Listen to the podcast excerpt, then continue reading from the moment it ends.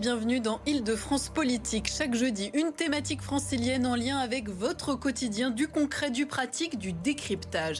L'Île-de-France solidaire de l'Ukraine. Un mois que les Ukrainiens subissent l'invasion russe, un mois que des centaines de réfugiés arrivent dans notre région chaque jour pour transiter ou pour y rester.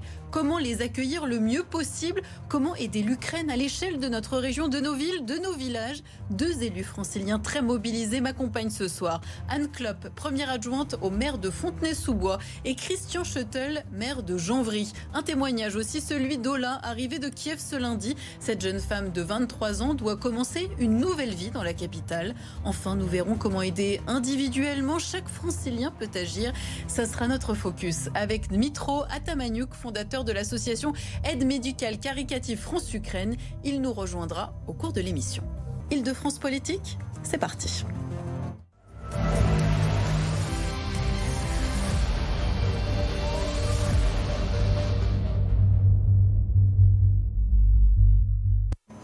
Anne bonsoir. Vous êtes première adjointe au maire de Fontenay-sous-Bois, commune située dans le Val-de-Marne. Et votre commune a un lien particulier avec l'Ukraine puisque vous êtes jumelée à Brovary. On va regarder sur la carte les deux villes. 2400 km vous séparent, mais en ce moment vous êtes plus que jamais unis face à la guerre. Le jumelage de vos communes prend-il un tout autre sens en ce moment? Oui et non finalement, euh, ce n'est euh, que euh, fait, l'histoire du jumelage. À Fontenay, c'est une histoire très ancienne, puisque on a créé un comité de jumelage en 1972. la question du lien à nos villes jumelles et, de la solidarité internationale a toujours été ancrée dans notre ADN à Fontenay, que ce soit avec l'Amérique latine, les Afghans, les Syriens, aujourd'hui mmh. avec Brovary.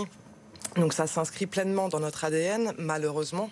Euh, mais euh, bien évidemment qu'aujourd'hui, euh, il y a une émotion particulière, puisqu'il y a des liens très étroits avec la commune de Brovary. Est-ce que ce lien, justement, vous a permis d'accueillir des personnes ukrainiennes de Brovary dans votre commune francilienne Bien sûr, aujourd'hui. Comment ça s'est passé bah, De façon assez naturelle, si j'ose dire. Euh, c'est euh, euh, déjà on a donc un comité de jumelage qui est présent, une association qui s'appelle les Amis de Brovary qui sont aussi implantés. Donc de façon assez naturelle, on a des des, des réfugiés qui sont arrivés chez des amis, dans de la famille, ou aussi chez des hébergements, ce qu'on appelle les hébergements solidaires. C'est-à-dire que très vite on a des, des personnes de la population qui ont ont souhaité accueillir chez eux euh, des euh, réfugiés ukrainiens et qui ont ouvert leurs portes. Et aujourd'hui, on a euh, environ 55 personnes, dont 25 enfants, qui sont sur notre ville. Ce sont des familles, donc surtout des femmes avec leurs enfants. Il, y a peu d'hommes qui sont restés euh, combattre euh, en Ukraine. Quand on voit euh, arriver ces, ces, populations qui fuient un pays en guerre, comment on s'organise dans une commune comme la vôtre? Vous nous avez parlé de l'hébergement, et puis après il y a toute la suite, la scolarisation des enfants, éventuellement trouver un travail pour avoir des revenus. Comment, comment avez-vous géré cette organisation globale? Alors, Finalement, c'est pareil, c'est assez naturel pour Fontenay. Euh, c'est des choses qu'on fait, nous, au quotidien. Donc, on a ouvert, euh, en lien avec l'éducation nationale, bien évidemment, mais, mais, mais on a des agents euh, municipaux qui font le lien au quotidien avec les écoles pour pouvoir les scolariser, mais aussi ouvrir nos services municipaux sur les temps périscolaires, les centres de loisirs, la cantine, etc. Les fournitures, on fournit à, à l'ensemble des enfants les fournitures scolaires. Et c'est important. Donc vraiment, c'est assez naturel et cet élan de solidarité mm. euh, euh, qui se fait dans la population et aussi chez les agents du service. Vous avez débloqué un budget particulier? Alors, on débloque un budget euh, forcément, mais, mais sur, on l'a notamment intégré dans le, dans le rapport d'orientation budgétaire du CCAS euh, que nous avons voté euh, la semaine dernière pour pouvoir euh, justement accompagner au mieux ces familles. Vous me parliez des habitants de Fontenay-sous-Bois qui ont fait preuve d'une grande solidarité, qui ont accueilli chez eux des réfugiés ukrainiens. Globalement, quelles ont été les réactions? Est-ce que ces familles, par exemple, ont des aides particulières de la part de la mairie?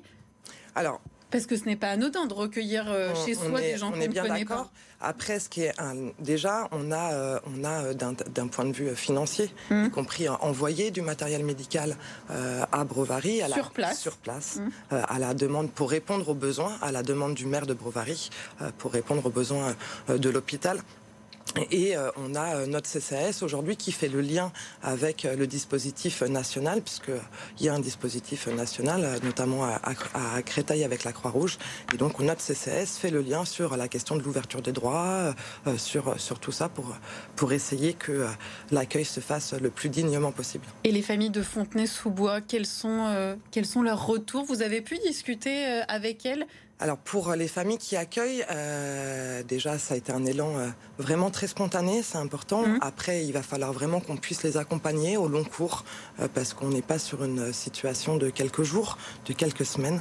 Euh, c'est pas si simple. Par exemple, là, ce sont des personnes qui ne sont pas en transit, mais qui vont rester un moment. Qui peuvent, qui peuvent rester. Sur votre commune. Mmh. On, verra par la mmh. suite, comme tout le monde, on ne sait pas l'évolution de, de, de la situation géopolitique, donc on verra sur quelle temporalité mais aujourd'hui, on risque d'être sur du temps un peu long. Et donc, c'est comment on accompagne ces, familles au quotidien euh, pour pouvoir euh, justement. Euh, et comment on les accompagne alors ces familles? Pour ceux qui, qui, reçoivent et pour les familles elles-mêmes, des deux côtés, on est bien d'accord. on est bien d'accord. Nous, on souhaite une aide, même psychologique, exactement, hmm exactement. Et pour moi, l'aide psychologique, elle est tout aussi nécessaire que l'accompagnement social ou de l'ouverture des droits. Et c'est tout le travail qu'on essaye de mener en lien avec l'État, hein, puisque normalement c'est pas forcément notre compétence, mais qu'on essaye mmh. de mener euh, avec un opérateur pour réussir à conventionner sur ces questions d'accompagnement social qui sont euh, fortement nécessaires. On va dézoomer un petit peu Anne Klopp. Euh, on va regarder ces images. Chaque jour, entre 300 et 1000 réfugiés ukrainiens arrivent depuis les gares parisiennes. Ce sont les chiffres de la mairie de Paris. Sur ces images, nous sommes gare de l'Est. Paris est le premier département de France d'accueil. Ceux qui arrivent dans notre région témoignent sur notre antenne ce soir et nous sommes en direct avec Ola. Bonsoir. Vous avez 23 ans et vous avez quitté très récemment la capitale ukrainienne. Kiev et vous avez rejoint Paris. Déjà, Ola, à quel moment avez-vous décidé de quitter votre ville? Euh, oui, bonjour. Donc, euh, je suis restée pendant trois semaines à Kiev et je ne planifiais pas de, le quitter euh, parce que je pensais que, que, je pouvais être utile, et que je pouvais aider, que je pouvais faire quelque chose à Kiev et que ce serait plus utile que si j'étais ailleurs. Mais après, c'est vrai qu'à Kiev, il y a déjà beaucoup de bénévoles, beaucoup de gens qui aident. Donc, euh, il y avait vraiment du travail pour moi. Mm. Euh, mais en même temps, je ne pouvais pas continuer mon travail normal. Et donc, euh, pour soutenir un peu l'économie, pour faire bouger donc, l'argent de, de, notre pays, parce, que, parce que je n'étais presque jamais dans la sécurité. Euh, et donc j'ai décidé que peut-être il faut, il faut que je parte, il faut que, que j'aille quelque part où c'est un peu plus tranquille. Et donc je et, pourrais. Et vous avez choisi Paris euh, bah oui, j'ai choisi Paris parce que, bah, parce que je parle français, parce que j'ai quelques amis ici et parce que j'ai déjà été dans cette ville et dans la France. Donc euh, je ne sais pas si je vais rester à Paris, mais la France, c'était même pas la question pour moi. Ola, vous avez laissé euh, votre famille sur place en Ukraine. Vous êtes venu seul à Paris? Ah oui, oui, ma famille reste à Kiev, donc euh, personne ne voulait quitter et personne ne veut quitter maintenant. Et comment vont-ils? Euh, bah, Ça va, donc à Kiev c'est maintenant, donc il y a presque chaque jour quelque chose qui se passe, mais heureusement, euh, pour l'instant, euh, tout ça se passe assez loin de chez nous, et donc euh, ma famille va assez bien, je dirais, et bien sûr on reste en contact tout le temps, toujours.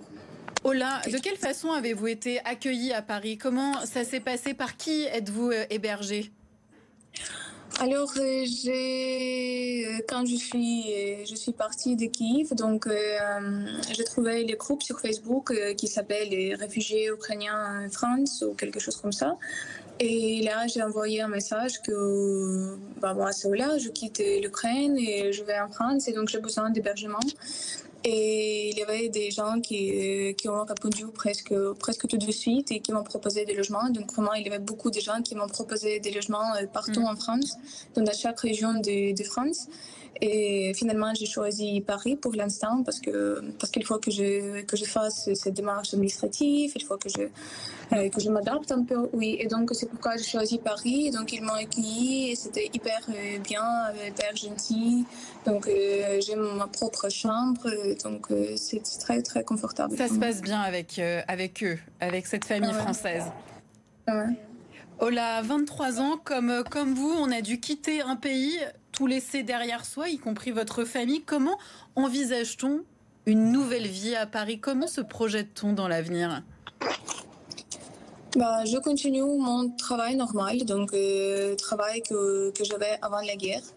Et pour l'instant, je, je, ne planifie pas de, de le changer. Hum, mais... Vous travaillez dans le marketing, c'est ça? Ouais, ouais. Donc du coup, vous pouvez, vous dites, je continue à Paris, ça veut dire quoi? Ça veut dire que vous télétravaillez? Oui, oui, je, je télétravaille. D'accord. Oui, j'ai télétravaillé parfois de Kiev euh, avant la guerre et maintenant je, je, continue, mais je télétravaille tout le temps, donc sans problème.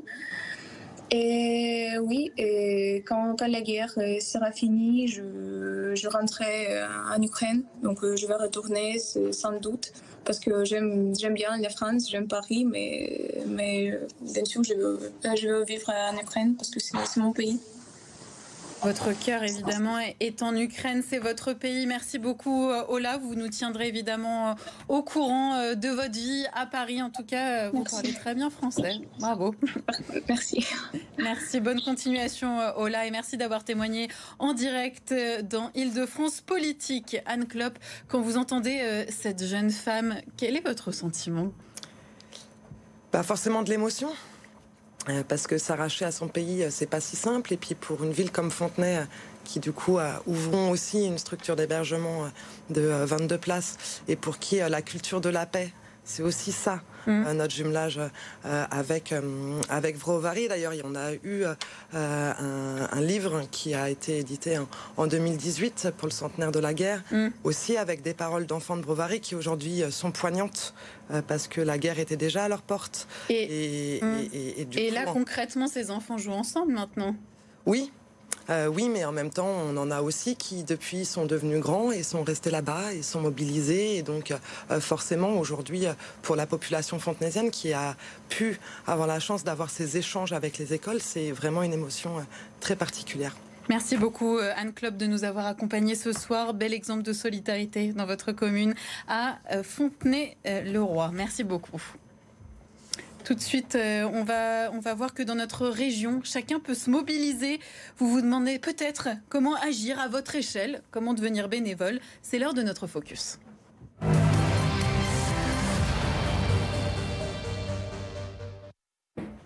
Nargis Hadji, bienvenue. Comment s'engager concrètement dans notre région? Eh bien déjà, si vous êtes parisienne, parisien, sachez que la Fabrique de la Solidarité a besoin de volontaires pour trier les dons collectés dans les mairies d'arrondissement, pour venir, en aide aux Ukrainiens, pour l'accueil de personnes en gare ou encore pour partager un moment avec les personnes accueillies. Mais ils sont aussi à la recherche euh, d'interprètes. Donc si vous parlez ukrainien, euh, vous pouvez euh, vous rendre sur le site de la mairie de Paris paris.fr et proposer votre aide. Il faut savoir que euh, quotidiennement, ce sont 80 bénévoles euh, par jour qui travaillent pour la fabrique de la solidarité. Si vous vivez euh, dans les Yvelines, le Lyon Club Versailles Trianon recherche trois bénévoles, mais attention, il faut être disponible au moins deux heures par semaine. Votre mission, créer une bourse d'accompagnement destinée à aider les personnes accueillant des réfugiés ukrainiens. Si vous souhaitez leur venir en aide, il faut vous inscrire sur le site Lyon au pluriel club-versailles Trianon et si vous habitez dans les Hauts-de-Seine, la Croix-Rouge française, elle aussi, est à la recherche de bénévoles. Il y a une plateforme téléphonique et le bénévole aura pour mission d'appuyer les personnes sur le terrain qui accueillent et accompagnent les ressortissants ukrainiens, notamment lorsqu'ils arrivent en gare ou encore dans les aéroports. Attention, il faut être disponible au minimum 4 heures par semaine. Si vous souhaitez euh, donc euh, vous inscrire, vous devez vous rendre sur tousbénévoles.com. Et dans les autres départements, Nargis? Oui, alors euh, Pour avoir plus d'informations, si vous n'êtes pas dans l'un de ces départements, vous pouvez vous rendre sur jeveuxaider.gouv.fr dans la rubrique Ukraine. Vous entrez votre code postal et on vous donnera près de chez vous des endroits dans lesquels vous pouvez euh, proposer euh, votre aide. Euh, les franciliens se mobilisent. En Ile-de-France, il faut savoir que suite à la création de l'association Aide médicale et caritative en Ukraine en 2014, il y avait 200 bénévoles. Aujourd'hui, il y en a 2000 environ. Et pour le collectif Soutien Ukraine, il y a 2000 inscrits en un mois depuis donc le début de la guerre en Ukraine. Merci beaucoup Nargis. Deux nouveaux invités nous ont rejoints sur le plateau d'Île-de-France Politique. Bonsoir Christian Schottel, bienvenue. Vous êtes maire de Janvry dans l'Essonne. Euh, Dmitro Atamanuk, vous êtes euh, pharmacien arrivé en France il y a 14 ans et fondateur de l'association Aide médicale caritative France-Ukraine basée dans les Yvelines. Nargis Sadi vient de nous donner un chiffre très intéressant, ce chiffre de 2000 inscriptions en un mois sur le site collectif soutien en Ukraine.fr. Vous vous attendiez à ce qu'autant de monde se mobilise euh, en Ile-de-France? Bonsoir. notre association créée depuis 2014, comme vous l'avez dit, euh, vrai déjà en Ukraine, euh, à la fois pour les hôpitaux euh, et pour les blessés, pour les enfants malades. on a pu accueillir à la fois les blessés en France, mais aussi organiser les échanges de savoir-faire médical pour les psychologues en Ukraine. Et très vite, on a commencé à faire les convois humanitaires pour, les hôpitaux en Ukraine. Quand on parle de convois humanitaires, ce sont du coup des, denrées, par exemple des denrées euh, médicales, qui sont ensuite envoyées par camion en Ukraine? Alors typiquement, c'était... Euh, avant le début de la euh, guerre active hum. qu'on voit aujourd'hui. Mais parlons de la situation aujourd'hui. justement c'est surtout matériel médical de, qui permet de faire soit évacuation, soit gestion des blessés. Euh, et leur prise en charge dans les hôpitaux. Donc nous, on se spécialise sur le matériel médical d'urgence. Vous allez, vous, euh, en Ukraine? Euh, je, Moi, je ne vais pas en ce moment, mais nous, mm. on travaille avec plusieurs ONG et les hôpitaux, des contacts qu'on a pu travailler depuis en fait 2014, des contacts de confiance, surtout l'association des réanimatologues et médecine d'urgence d'Ukraine. Christian Schottel, euh, est-ce que ça fait écho un peu à votre propre expérience, puisque vous, maire de Jambry, vous avez fait ce voyage à la frontière ukrainienne pour acheminer une aide humanitaire. On vous avait euh, reçu juste après et vous étiez très ému. Avec euh, quelques semaines de recul, comment pouvez-vous nous parler de ce périple aujourd'hui? Que nous, on n'a pas d'importance. Dire que ce que ce que les gens vivent là-bas et ce que les gens vivent au passage de la frontière et tout ce qu'ils vivent est, plus important. Alors, euh, il n'y a pas de héros ici et, et, que c'est vrai qu'il faut qu'on se mobilise tous, mais qu'on se mobilise bien. Parce Ça veut dire quoi se mobiliser bien? Il ben, ne faut pas être brouillon euh, et il faut. Euh, c'est ce qu'on essaie de faire nous, mais on n'est pas exemplaire. Mais c'est il faut identifier ce que, ce que, ce que vient de dire le président mmh. là. C'est il faut identifier les vrais besoins. C'est-à-dire que il ne faut pas une aide caritative qui veuille dire n'importe quoi. Euh, n'envoyez pas de maillot de bain en, Ukraine, ça sert à rien. Mais je caricature, mais on est presque à ça. il faut vraiment que, que chacun mesure bien les besoins exacts euh, parce qu'ils en ont vraiment besoin. Mitro, quelles sont les priorités pour les Ukrainiens en ce moment? Alors, typiquement, les priorités sont les médicaments, mais uniquement donnés par professionnels, mmh. euh, pas, pas, collectés par les particuliers, mais aussi des, ambulances, euh, euh, véhicules d'évacuation, des pansements, des matériaux chirurgicaux, des trousses de secours qui permettent de sauver les vies.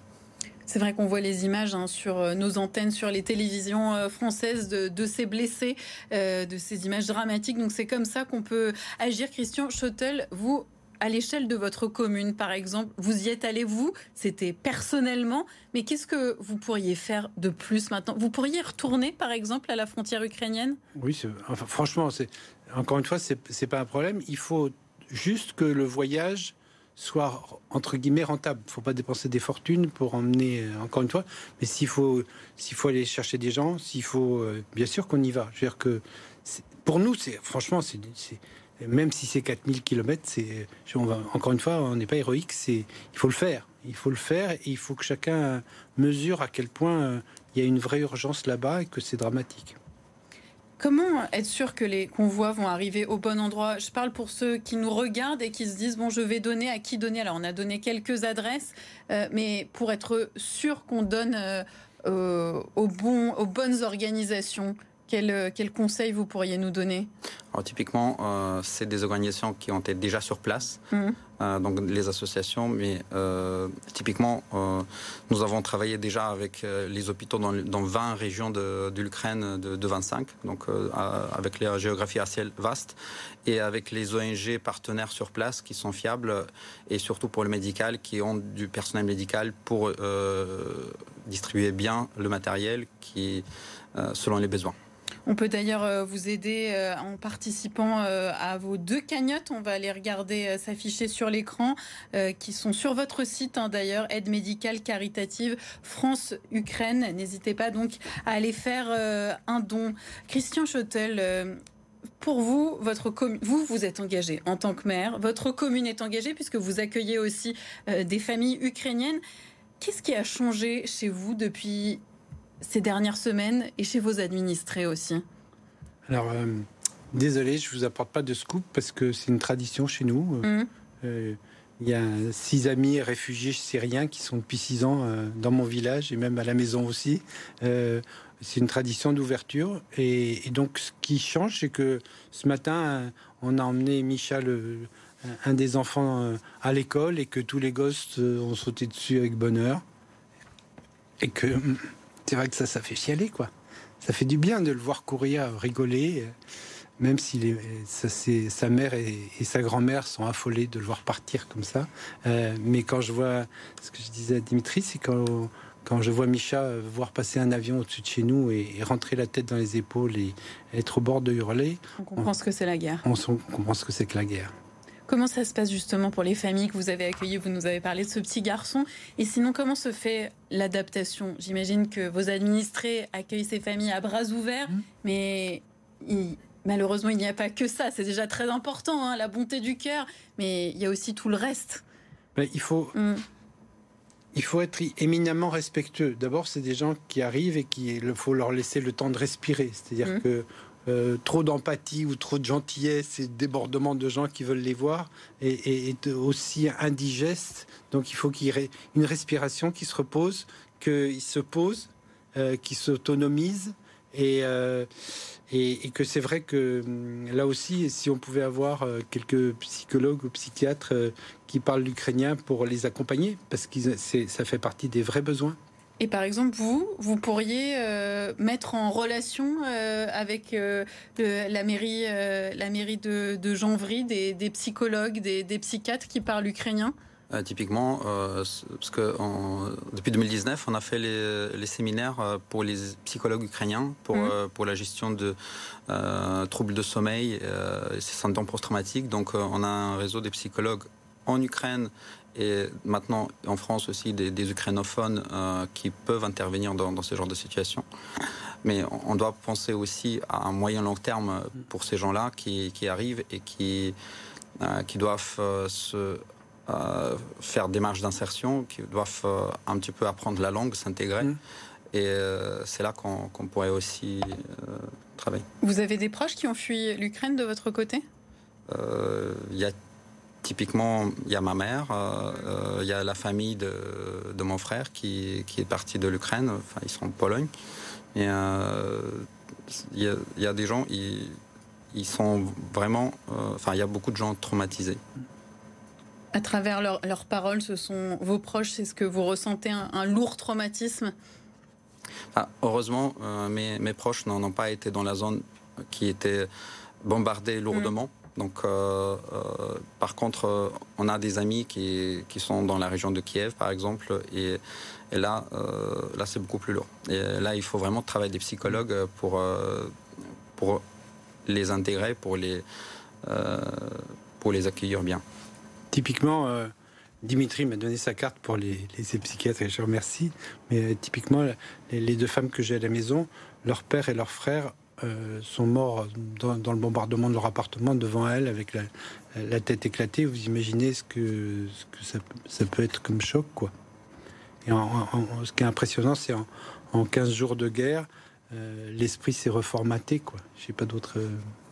On voit qu'il y a énormément de dons en ce moment et les situations que vous décrivez, on se rend compte aussi qu'il va falloir peut-être une organisation plus globale. Qu'est-ce qui manque justement en ce moment au-delà de l'accueil de certaines communes, euh, d'un accueil euh, à Paris où on a vu il y a un, centre pour accueillir les réfugiés, mais un centre euh, transitoire. Qu'est-ce qui manque pour que l'accueil soit plus global et tenable sur le long terme? Encore une fois, il faut un accueil qui soit digne Mm. Et donc, euh, euh, les gens qui pourraient penser, bah, j'ai une chambre, ça ira bien comme ça, non. Il faut, même si nous sommes face à, des réfugiés qui n'ont qu'une envie, c'est de rentrer chez eux, ce qui n'est pas toujours euh, le cas. Et là, c'est vraiment le cas. Il faut, il faut que les gens qui veuillent accueillir intègrent vraiment bien que faut que ce soit des logements qui puissent être indépendants, qui puissent faire leur cuisine si possible, que ça soit pas euh, parce que sinon ça, ne pourra pas tenir sur le temps. Et donc euh, c'est lourd à gérer. Et moi j'ai une pensée, je ne sais pas si tu es d'accord avec moi, mais j'ai une pensée pour les Polonais, j'ai une pensée pour euh, les Allemands qui accueillent d'une façon phénoménale et beaucoup, beaucoup, beaucoup plus que nous. Et, moi, à la frontière, moi, j'étais totalement scotché de, de, de l'accueil qui est fait, de la solidarité avec des Polonais, par exemple. Vous attendez d'autres arrivées dans votre commune? Moi, moi, je suis. Euh, nous, on est ouvert. On est ouvert. Vous êtes ouvert. Mais, mais en, sachant que comme on est un tout petit village paumé, hmm. c'est pas la situation la plus euh, confortable pour les réfugiés parce que se déplacer. Euh, alors, oui, parce que c'est pour ça. Il faut penser aussi à toute la vie active qu'on peut avoir après l'accueil premier. Et là, on cherche des, du travail pour les unes ou pour les autres. Et c'est vrai que nous, on est un peu paumés. Nos confrères du Parisien indiquaient que, faute de place en Ile-de-France, des réfugiés sont redirigés vers la province. Est-ce que vous pensez que la région Ile-de-France risque d'être débordée à un moment où on a encore, les moyens d'accueillir dignement euh, ceux qui fuient la guerre en Ukraine? Je pense que la, région Île-de-France peut, bien accueillir euh, encore les gens. À un moment, euh, ça risque d'être saturé parce que tous les, tous les voies de transport se convergent en Ile-de-France. Mm. Donc euh, forcément. Euh, mais euh, comme on dit, c'est très important de pouvoir scolariser les enfants pour trouver les places d'insertion pour les, pour, les, pour les gens, surtout pour les femmes qui arrivent avec les enfants.